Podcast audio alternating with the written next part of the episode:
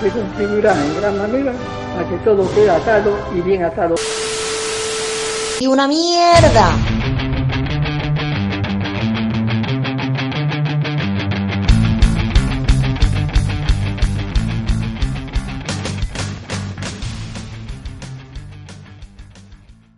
Bueno, primer programa desde Barcelona de Desatando, un programa de la juventud que no le debe nada a este régimen ni a este sistema.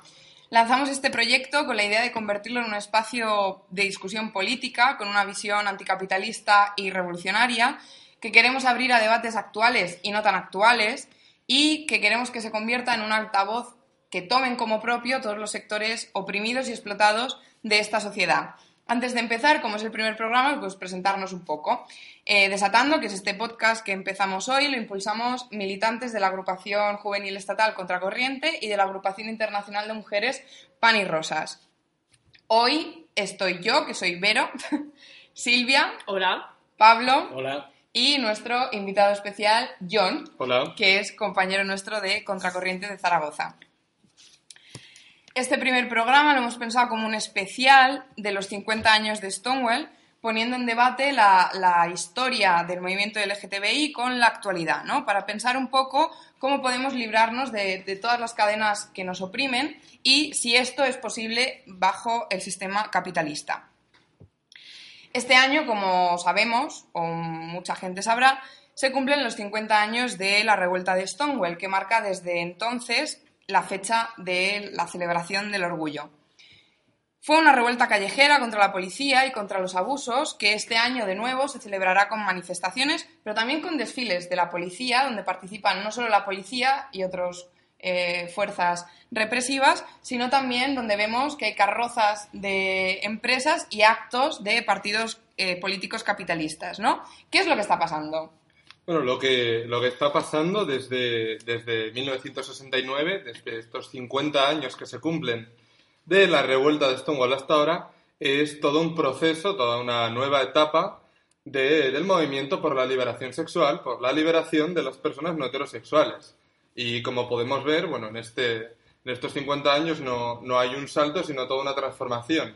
Desde una revuelta que estalla de, los sectores más oprimidos de la diversidad sexual, una revuelta contra las redadas policiales que es encabezada por eh, las trans afroamericanas y latinas en la ciudad de Nueva York, un 28 de junio de 1969 hasta el 50 aniversario en el que nos encontramos, en el que, bueno, estos desfiles, que deciden directamente llamarlo desfiles o eventos en lugar de manifestaciones, los jalonan carrozas de partidos políticos capitalistas que pueden pactar con la extrema derecha que nos niega derechos, eh, empresas precarizadoras y que despiden, o la policía que era precisamente contra la que se rebelaban en la revuelta del Stonewall. Pero al mismo tiempo, 50 años después, sigue existiendo un lema que dice Stonewall fue una revuelta. Es decir, tratar de recordarlo, de recordar esta historia combativa de lucha contra la opresión y de unión entre los sectores más oprimidos de esta sociedad que nos lleva, bueno, por toda esta senda, tanto de derechos conquistados como por conquistar. Bueno, a ver, yo solo quería añadir que, digamos, dentro de lo que está hablando el compañero John, además, Stonewall se da en el contexto eh, que es un contexto de radicalización, donde encontramos el mayo del 68, la guerra de Vietnam, eh, momentos y periodos donde hay una gran unión entre estudiantes y la clase trabajadora, cosa que también es importante resaltar únicamente en lo que estaba comentando el compañero acerca de Stonewall. Sí, yo creo que no es casual que suceda en estos años, como, como comentabas. Bueno, son años en los que está saliendo toda la segunda ola del feminismo, un gran movimiento de mujeres a la calle, que cuestionan precisamente lo que la moral burguesa llamaba la, vida privada, que no se debatía, que se quedaba en la casa, deciden eh, sacarlo y, y que sea un objeto político también, lo que comentaban los personajes políticos. Salen también los movimientos de los derechos civiles, por ejemplo, afroamericanos, eh, latinoamericanos también. Eh, sale al mismo tiempo el Mayo francés, es la revolución contra la dictadura en Portugal. Es decir, hay un auge de todo, tanto de todos estos movimientos como de la clase trabajadora en todo el mundo y a lo largo de toda esta década. Y es en ese, en ese contexto de radicalización en el que también van a decir, bueno, yo tengo un lugar y se va a lanzar este movimiento. Porque lo que cambia de, de Stonewall no es simplemente que fuera una, una revuelta o una protesta, había habido otras. Lo que cambia es que desde la semana siguiente comienza a organizarse. Y comienza a organizarse eh, en muchos casos por fuera de, la izquierda tradicional. Esto no es casual porque la izquierda tradicional en algunos sectores, como por ejemplo pueden ser eh, los partidos socialdemócratas y los partidos de la órbita del estalinismo histórico, venían de posiciones profundamente patriarcales y homófobas y van a tardar, van a tardar en cambiarlas, va a tener que haber un, bueno, toda una, una etapa de lucha bastante fuerte entre estos sectores que se radicalizaban y que entendían que además había que apuntar hacia la sociedad capitalista para combatir, que no era un problema que les fuera a pasar únicamente, sino que, bueno, que se concentraban en esta sociedad capitalista todos los sectores oprimidos por estos sistemas de los que se beneficiaba para seguir subsistiendo. Entonces, bueno, a la hora de, de ir a la izquierda se, se, le rechaza, por ejemplo, se me ocurre el caso del, del Partido Comunista Francés, mm. se les llama pederastas directamente. Sí. Eh, la transición, la izquierda española también, a unos años después, va a tener posturas similares. Por ejemplo, en el caso de algunas dirigentes de la CNT, se me ocurre Federica Monsen, bueno, incluso dentro de, dentro de la CNT, por ejemplo, hay muchos sectores jóvenes que sí que lo apoyen, habrá ahí un conflicto. Eh, también dentro del propio Partido Socialista, Tierno Galván tendrá unas declaraciones bastante homófobas. Eh, va a ser un problema que, se ve a la izquierda qué postura tomar y muchas veces, bueno, eh, cuando quiera llegar es cuando se hayan perdido muchas oportunidades de confluir.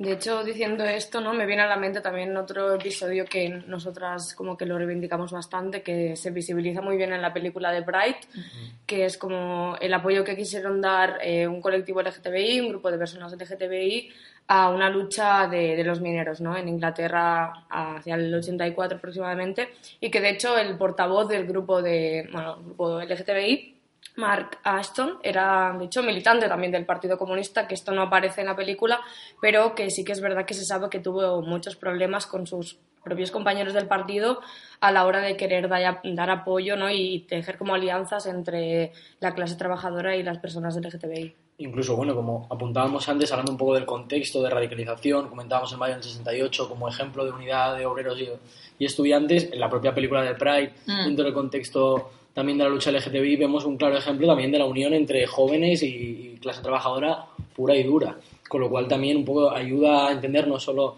el conflicto del que hablamos eh, dentro del colectivo LGTBI, sino dentro también de, de las luchas obreras que se están dando el momento. Sí, desde luego, primera recomendación, desde Desatando, quien no haya visto Pride la tiene que ver ya. y más ahora que se Hay acerca... que hacer lista de películas recomendadas. Sí, primera película recomendada, Pride. Bibliografía.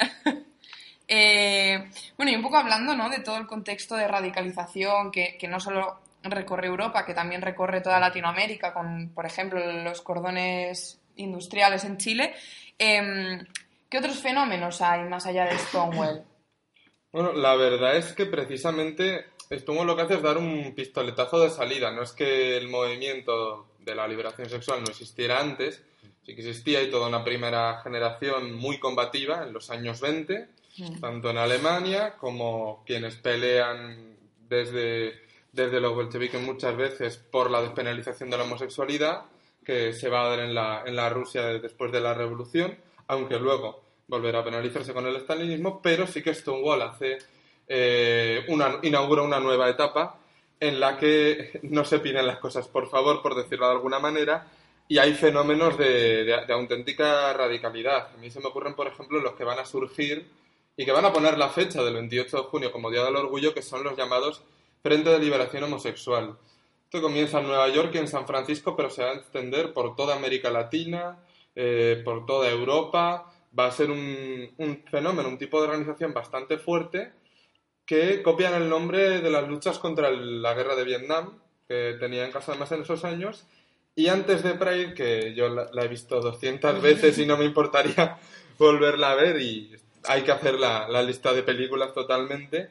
Eh, hay más experiencias así, porque por ejemplo en el, en el 71, creo ya en San Francisco, sí que eh, colaboran con los transportistas en huelga, sumándose al, al boicot que, que, piden los huelguistas. Eh, también va a haber en los 70 colaboración con las Panteras Negras, que es muy interesante. Hay unas citas de Wayne Newton, que era un dirigente de las Panteras Negras, que llama a la solidaridad y a que se rompan los prejuicios homofóbicos en un lado y racistas en el otro. Eh, va a haber también otra en los, bueno, en el 78 en Australia, cuando la universidad en Sydney está expulsando a los estudiantes que son lesbianas, homosexuales, transexuales, eh, consiguen estos animar a que salgan a la huelga y salen los trabajadores de la construcción que paren de construir la universidad. Hay otra peli que se parece mucho a Pride de eso, que se llama Riot, que un día la, la, la podemos seguir, la, la podemos sumar a la lista de pelis. Especial películas. Sí, hay que hacerlo un día. Desatando películas. vale, muy bien, pues eh, después de este re- pequeño repaso histórico, se, bueno, eh, se me pasa por la cabeza pensar cómo hemos llegado ¿no? a la actualidad, cómo está actualmente el movimiento LGTBI y cómo ha llegado hasta aquí. Bueno, por más o menos nos estábamos quedando por, lo, los años 80 con Pride, que, nombrabais, que es el- la huelga minera del 84-85. A mí me parece una historia muy importante, no solo por la, la- la fuerte solidaridad que se da, que es un año de huelga en el que están yendo las cajas de resistencia, organizando los festivales, sino porque también es algo que ya en ese momento empieza a ir a contracorriente. Que en los años 80, además de toda una fuerte, todo un fuerte programa de aplicación del neoliberalismo, de pérdida de servicios públicos, de recortes salariales, de privatizaciones, despidos, la reconversión industrial aquí, eh, llega también una, una oleada conservadora no solo en lo económico, sino en lo moral también. Son los años en los que, por ejemplo, la Iglesia se empieza a movilizar mucho contra los derechos LGTBI y que además lo va a hacer de la mano de la estigmatización con el VIH-Sida.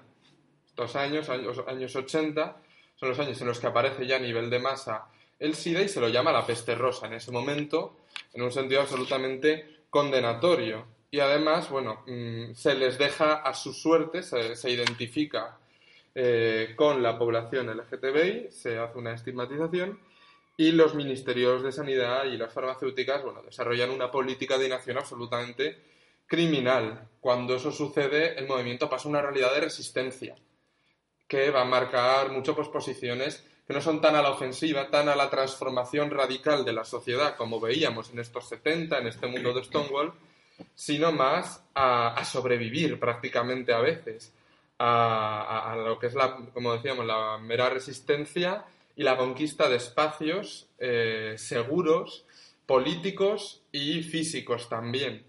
Entonces, estos espacios físicos eh, es lo que se llama el gueto, muchas veces el gueto rosa, o la zona de ambiente, que había sido un debate desde el, desde el primer momento, porque los bares los llevaba la mafia, cuando eran clandestinos aún, pero que se venía haciendo más fuerte cuando te tienes que, que esconder y, y esa fortaleza se convierte no solo en un lugar de reunión, sino en algo mucho más importante. Y de, de- de la mano de factores así, tanto de este viraje ideológico más hacia, hacia una institucionalización por, por el mero hecho de, de también lo que es sobrevivir, sobre todo, por ejemplo, a través de los comités anti-SIDA, eh, se empieza a hacer más de forma de ONGs que en lugar de organizaciones, más en un sentido de asistencialista. Eh, y también, por el otro lado, lo que se va a llamar desde los 90 el capitalismo rosa, es aquí donde, donde empiezan a hacer, en unos lugares antes o más tarde, pero eh, la idea de, bueno, de, de que, claro, los espacios, el gueto que se crea, eh, son negocios. Y no deja, no deja de ser un negocio y, eh, bueno, en un capitalismo ya neoliberal en el que la discriminación seguía, en el que eh, muchos derechos no estaban aún conquistados, incluso muchos hoy en día quedan por conquistar, bueno, se empieza a implantar la idea de que consumiendo sí que puedes liberarte y desarrollar una identidad que es oprimida. Claro, eso que sucede que convierte los derechos en productos. A mí, una cosa que me surgía ahora un poco cuando comentabas la parte hablando, digamos, del retroceso a nivel de derechos en el, marco eh, laboral, pero también en el marco moral, y todo es precisamente la propia limitación que tienen los derechos, que son aquellos, digamos, que hasta el límite que impone o que el propio sistema quiere imponer en cuanto a los derechos, como por ejemplo podemos encontrar cuando hablamos de la emancipación de la mujer u otros casos. Eh, entonces, claro, únicamente es, me, surgía, digamos, ese planteamiento respecto a, la lucha LGTBI en el tema de los derechos y respecto, digamos, a, a esa parte. Sí, yo un poco la verdad que sí que lo, lo veo así también, porque por ejemplo, ahora se nos vende que, bueno, ya está conseguido todo, hay una igualdad. Se dice muchas veces lo mismo para el movimiento de mujeres, pero claro, mm, las cifras son otras. Por un lado están las cifras de los millones que se dejan en, en eventos de- del orgullo, que, que son eventos, que no son movilizaciones. eh, en eso lo quieren transformar, mejor dicho, y que no están al alcance de, de la mayoría precaria de la diversidad sexual. Y por otro lado están las cifras de que, por ejemplo, estos derechos, el, el matrimonio igualitario llega al 15% de la población mundial. En 70 países está perseguida por ley, es ilegal, eh, bueno, una conducta no heterosexual. En 7 hay una condena a muerte. Eh, lo que se recogen como a- las agresiones que, que el Estado tipifica como delitos de odio, bueno, cerca del 40% son agresiones LGTBI fóbicas. Es decir, que, que, hay, que exista una ley que afirme que te puede proteger o, o que te garantice una igualdad no significa que, que exista, es un papel. Normalmente cuando una ley que se suele, se suele arrancar con peleas eh, favorece a, un colectivo que está discriminado, que está oprimido, sea la clase trabajadora, eh, sea las mujeres, eh, si no hay una lucha para defenderla, sostenerla y que se aplique, no se aplica. Lo vemos, por ejemplo, con el caso del salario mínimo interprofesional, que ahora hay conflictos de, pues, de juventud precaria, Globo, de Libro, Telepizza, que están pidiendo que se aplique una cosa que supuestamente está en la ley. Bueno, aquí la ley incluso no solo tiene esa impotencia a la hora de aplicarse, sino que muestra toda la limitación, tanto a nivel de que en gran parte del mundo no existe, como que muchas veces, bueno, si una de cada cuatro personas trans a la hora de trabajar han sido despedidas de un trabajo cuando se ha revelado su condición sexual. Pero es que el 80% sufren el desempleo. Es una tasa de paro brutal y absoluta que lleva a una situación de, de pobreza y que muchas veces empuja a una situación de prostitución también. Bueno, ahí es donde se acaban los derechos sobre la ley en supuestamente uno de los países que mejor están. Entonces, creo que esa, esa estrategia, esa estrategia de, de pedirle al Estado como si el Estado capitalista fuera quien te va a garantizar los derechos, tiene las patas bastante cortas. Precisamente un sistema capitalista que se beneficia de dividir y eh, para explotar mejor a la clase trabajadora, mm, no va a hacer esto de buena cara, precisamente. Y creemos que para una total liberación sexual hay que superar este sistema capitalista, hay que terminarlo y no hay que luchar en sus marcos. No, a mí me parece interesante porque creo que ahora justo has mencionado uno de los puntos claves que, bueno, al menos nosotras desde Pan y Rosas y desde Contracorriente siempre lo mencionamos, que es la relación entre capitalismo y patriarcado, ¿no? Una relación que no, eh, no, no se puede entender para nosotras o, queda coja la lucha contra el sistema patriarcal si no se plantea su- superar, acabar con este sistema capitalista, ¿no? Por lo que tú mencionabas también un poco, que es imposible en un sistema que mm, vive y se sustenta y se reproduce gracias a la explotación de millones de personas en el mundo a costa eh, o, por beneficio de una minoría capitalista, eh, sí, bajo este sistema podemos arrancar con la lucha según qué eh, leyes o qué eh, reformas, ¿no? por decirlo de alguna manera, pero que estas mismas se ven limitadas también en el tiempo porque se ve cómo pueden retroceder con ataques de, tanto de la Iglesia como de los partidos del régimen, etcétera, ¿no? El derecho al aborto es un ejemplo clarísimo.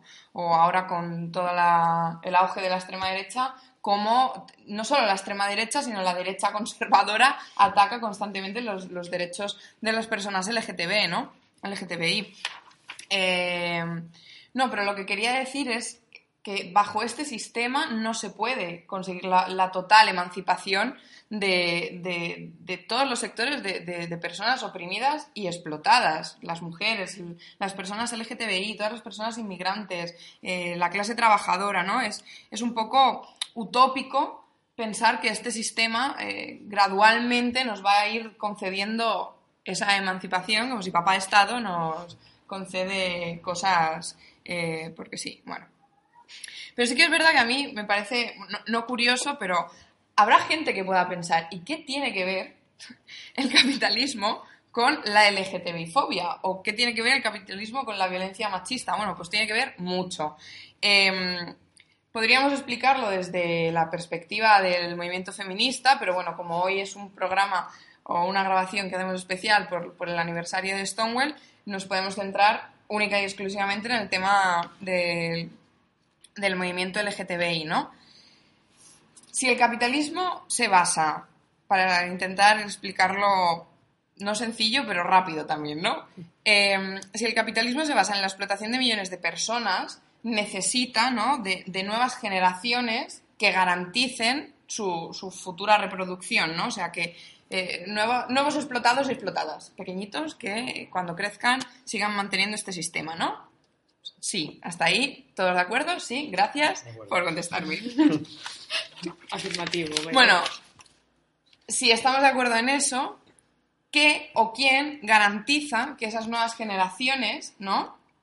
Eh, que no lo va a garantizar, eh, o sea, que, que son las que van a garantizar la, la supervivencia del, del capitalismo, ¿quién o qué cosa va a garantizar su reproducción? Que estén en buenas condiciones, que crezcan, que se alimenten, que da, da, da, da, da. ¿Quién? ¿El Estado? No. No, el Estado no va a financiar todo eso. ¿Quién lo garantiza? La familia. Lo garantiza la familia, que es una institución necesaria para el desarrollo y supervivencia de este sistema, no solo del capitalismo, sino también del patriarcado.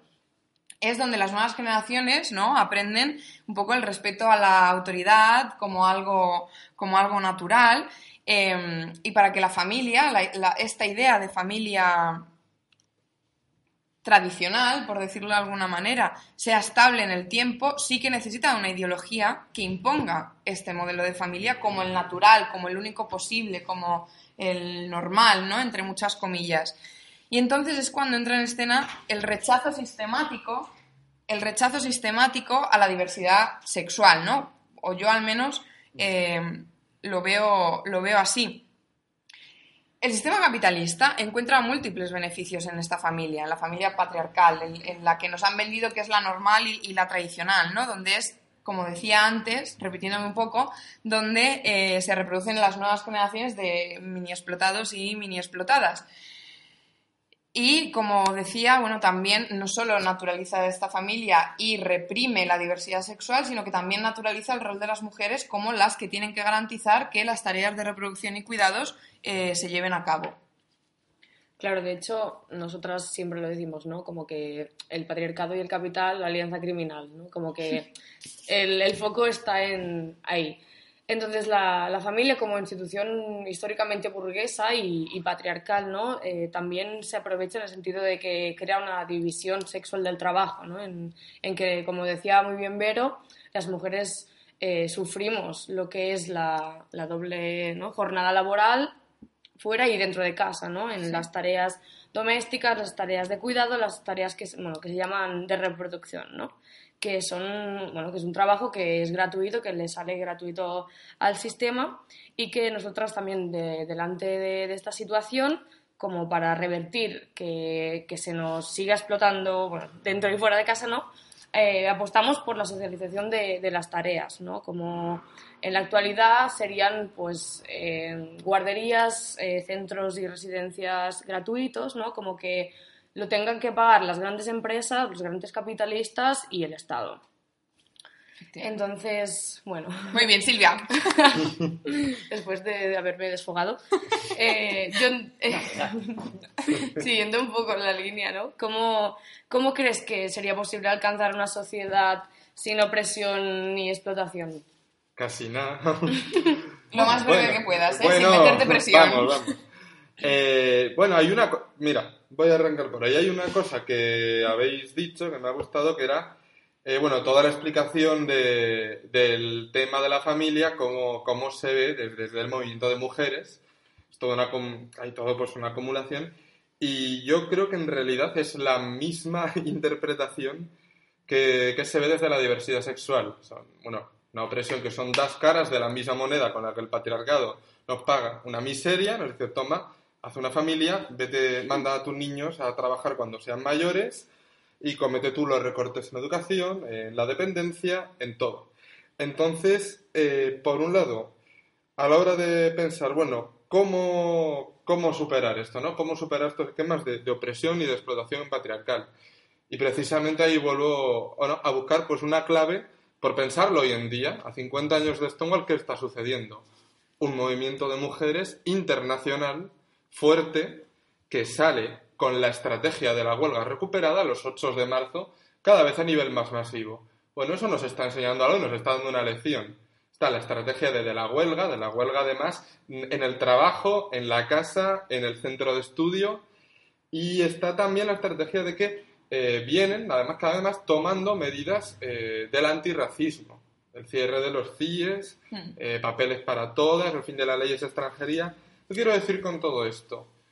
Eh, frente a una burocracia sindical que no está moviendo huelgas generales ni a grandes niveles, el movimiento de mujeres está tomando esa batuta y ese relevo y está demostrando que a pesar de que estén esos diques de contención, múltiples sensibilidades, múltiples luchas van saliendo y se van aglutinando a través de ahí. Y eso nos da una pista de un poco hacia dónde tenemos que apuntar, hacia esa unidad de las luchas, hacia que, por ejemplo, bueno, queremos construir una juventud en contracorriente que eh, se proponga sumar todas estas luchas y hacerlo activa y orgánicamente. Es decir, si hablábamos antes, por ejemplo, de Pride, donde bueno, hay una experiencia de solidaridad muy fuerte, eh, ahora mismo, bueno, contra corriente estamos absolutamente volcados en la solidaridad de la huelga de Telepizza, que es un sector de la juventud precaria, que no cobran ni el salario mínimo y es por eso la huelga, y vamos a ir con los y las huelguistas de Telepizza a las manifestaciones del orgullo, con la caja de resistencia, con una pancarta en apoyo a la diversidad sexual, para que quienes dicen, bueno, que la clase obrera es burra, que solo puede ser machista, que de estas cosas pasa, bueno, darle con un canto en los dientes y decir, no, mira, hay un conflicto de trabajadores y trabajadoras que ganan una mierda, viniendo al orgullo y sacando además y pidiendo solidaridad para el día siguiente, el 29 de junio, que es la huelga, que se venga también. Y lo impulsamos. Y lo impulsamos junto con el comité de huelga. Y levantamos también este tipo de luchas como se participa en el 8 de marzo, como se participa en las movilizaciones antirracistas y además lo hacemos yo creo que levantando demandas como las que comentabas, tanto, tanto para la situación de la mujer en casa, de la socialización de, la, de las tareas, de reproducción, de cuidado.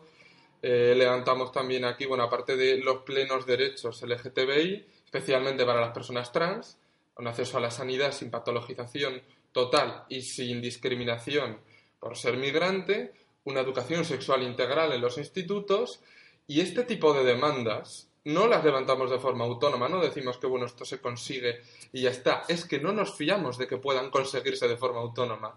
Es que creemos que si en un momento de lucha, porque estas cosas solo se consiguen luchando, el Estado te da algo así, que parece que no da el brazo a torcer bastante, te lo da con una mano y te lo puede quitar con otra y te lo da en un momento que le viene bien y cuando tenga que hacer pactos con la extrema derecha para salvarse, lo sacrifica. Porque para el Estado capitalista los derechos de la diversidad sexual, de las mujeres, de los trabajadores, son una moneda de cambio. Y lo da y lo quita. Entonces entendemos que si los pensamos de forma transicional hacia una lucha revolucionaria, si pensamos que desarrollando y defendiendo hasta el final estos derechos nos vamos quedando con cada vez menos alternativa que atacar directamente al Estado capitalista, ahí es donde alcanzamos pues una cierta clave de eh, que la historia, como hemos visto, este tipo de, de, experiencias nos va señalando cierto camino. Partimos sobre unas bases que son más fáciles que las que tenían hace 50 años, porque 50 y más años de lucha de la diversidad sexual han allanado el camino para acabar con bastantes prejuicios dentro de las clases trabajadoras, dentro de todos los sectores, y nos hallan en el camino, bueno, para sumar fuerzas y alcanzar una sociedad sin opresión ni explotación. Bueno, perdón, ¿eh? eh gracias, John. Es que quien, Me arranco, quien vea, oye. quien vea el Sí. vídeo nos va a ver como si estuviéramos en un zulo esperando a que nos asalten, pero es porque estamos grabando un poco clandestinamente y bueno, Pero intentaremos mejorar mucho la próxima vez. Pero a mí me ha gustado lo que, bueno, yo iba a mencionar, eh, me- te me has adelantado, pero no pasa Vale, nada, cosas pues, de los directos y de los invitados. Pero em, aquí la manifestación de- del orgullo en Barcelona es el 29 y el mismo 29, que es la huelga de Telepizza que comentabas de Zaragoza, en Barcelona se hará una concentración, bueno, se hará, Se- se hace. se estará haciendo ahora, supongo, o esta tarde. eh, se estará haciendo en, en Barcelona y en Madrid, donde por supuesto que, que- que vamos a participar, ¿no? Bueno, hasta aquí el tema, el, el especial de hoy, siempre invitando a, a que vuelvas a seguir debatiendo sobre estos temas, Oye, eh, a que propongáis y que todo el mundo proponga qué temas para, para debatir. Y acabamos este tema con esto y con la idea que decías tú, ¿no? De que una de nuestras mayores armas es unir lo que los capitalistas intentan separar a toda costa y con la idea también de que queremos la, una transformación radical de esta sociedad, que no nos conformamos con pequeñas migajas y que apostamos por acabar con este sistema y esta sociedad. Di que sí, reina. Ahora me vuelven a denunciar. Bueno.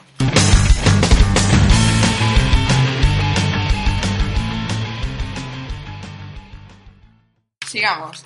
Pablo, ¿tú tenías algo que contarnos Sí. rápido? Ya, le cojo el, el móvil que se ha caído en medio del programa. Jeje. La, sección. No, no. No, no cortamos. No se corta. No se corta. La sección de Pablo. La sección de Pablo que no está preparada. Sí, está preparada.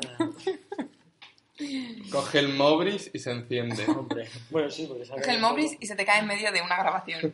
No se ha roto, ¿no? Yo lo he dejado ahí, que no se notará nada. Vale, eh, bueno, vamos a hacer una sección un poco en los programas para comentar un poco la actualidad y entonces vamos a ver el nivel eh, sobre... Bueno, nivel tampoco.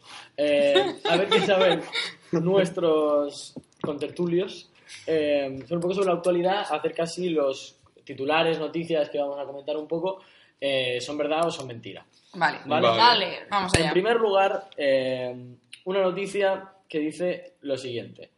Eh, Íñigo Rejón cierra la puerta a un pacto con el PSOE y con Ciudadanos en Madrid. ¿Verdad o mentira? Yo digo- Vamos, ay. vamos con Silvia. No, no vamos sé. porque luego haremos, haremos recuento de Silvia. puntuaciones. Recuento de puntuaciones. Silvia, ¿verdad o mentira? Es una broma.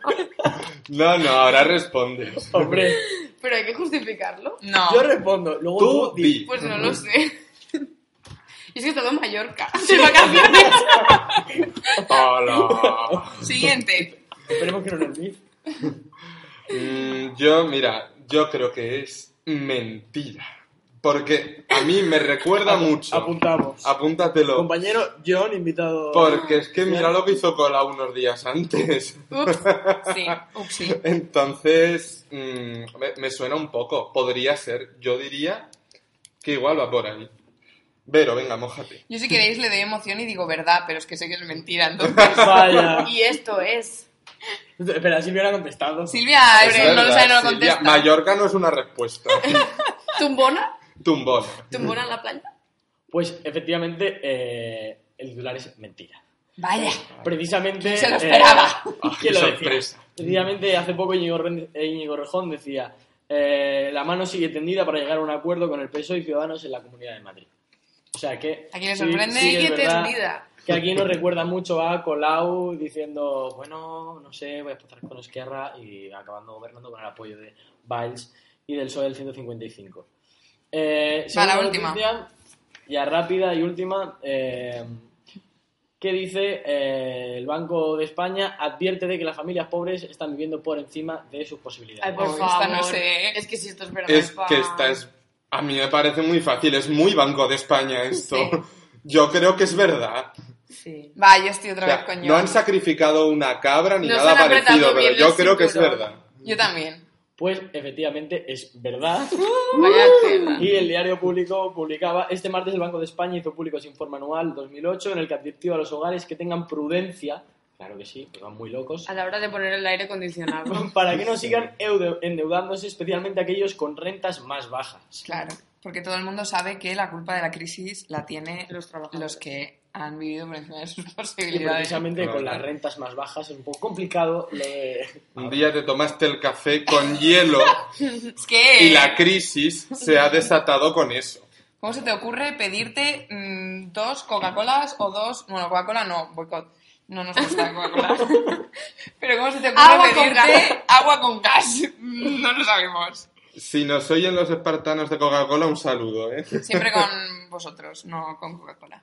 Ha sido un lapsus. Cosas del directo. Bueno, ahora sí, acabamos, que vamos muy mal de tiempo. Y hasta aquí nuestra primera grabación de eh, Desatando. Nos volvemos a ver 13 de julio en un especial sobre las luchas obreras con Movistar, Panrico, Telepizza y otras fábricas de conflictos obreros. Bueno, y sobre todo, eh, seguidnos en redes. En el vídeo supongo que aparecerán abajo, Sí, sí. por favor. Eh, tenemos las redes de Contracorrent Cataluña, de Pan y Rosas Estado Español y también de Izquierda Diario y Esquerra Diari.cat, que no las hemos mencionado, pero que son eh, los diarios, la red de diarios internacional en la que colaboramos ¿eh? y que impulsa la CRT y que será quien eh, muy amablemente nos difunda estos medios. Y hasta aquí.